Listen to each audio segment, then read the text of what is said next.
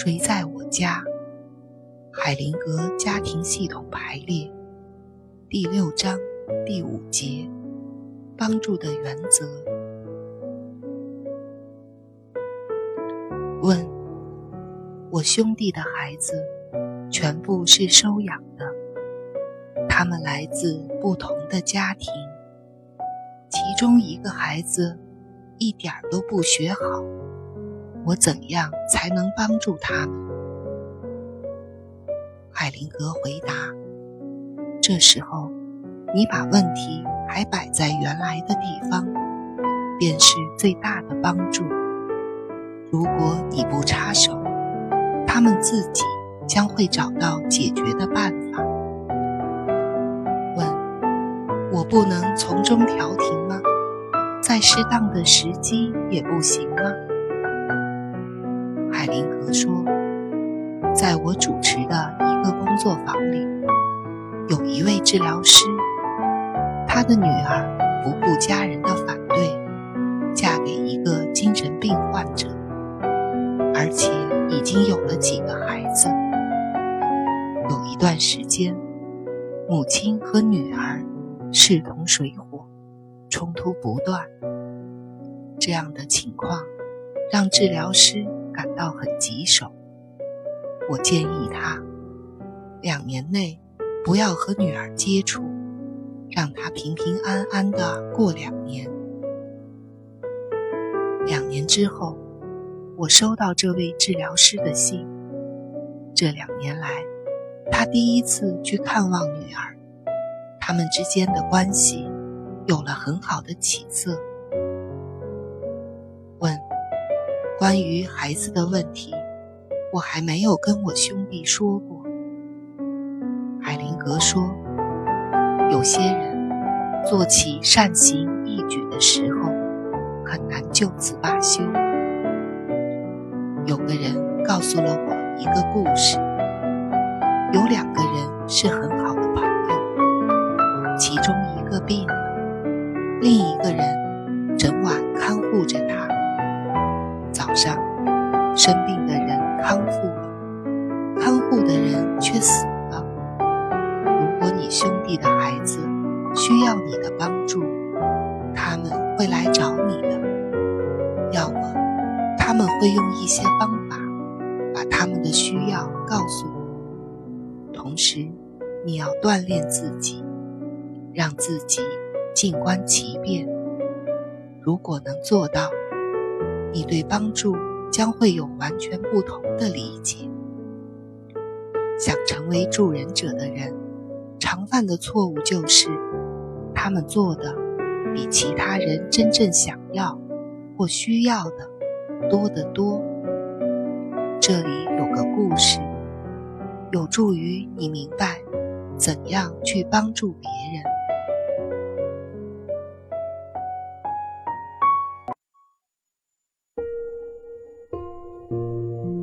故事治愈，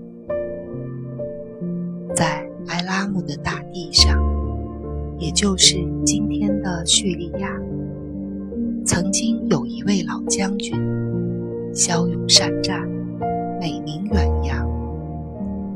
有一天，这位老将军生病了，他得了麻风病，不能和其他人接触，甚至连他的妻子。也不例外。他从一个奴隶那里得知，在他们的国家里，有一个人能治愈这种病。因此，老将军率领着一大群随从，带着十泰伦的重量白银、六千块黄金、十套豪华的礼服。和国王的一封亲笔信，出发去寻找这位伟大的术士。经过长途跋涉，他来到了术士居住的房间，并大声呼叫对方，让他进去。他带着随从，拿着礼物和国王的介绍信，站在那里等候着。但是。没有人理他，他变得不耐烦，有点着急了。一个仆人打开了一扇小边门，走到他身旁说：“我家主人让我告诉你，在约旦河里洗个澡，你的病就会好了。”将军觉得自己被戏弄了。什么？他大声喝问：“这算哪门子的术士？起码他应该亲自过来，祈求神灵进行一场长一点、别那么简单的仪式，然后用手抚摸一下我身上的每一处病痛，这样他才能帮助我。但是这个骗子什么都没做，居然叫我去约旦河洗澡。”他怒不可遏，掉头回家去了。本来，故事的真正结尾就是这样的。但是，既然是一个神话故事，就需要有一个好的结局。所以，在老将军回家的路上，奴隶又来到他的身边，安慰他说。亲爱的主人，如果那个术士要你做一些特殊的事情，就应该把它做完。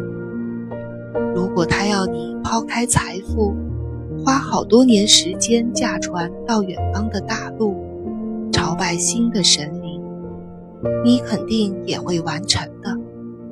但是现在，他只不过是要你做一些普通的事情啊。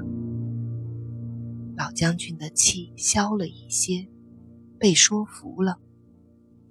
他来到约旦河边，仍然愤愤不平，不情愿地跳进河里。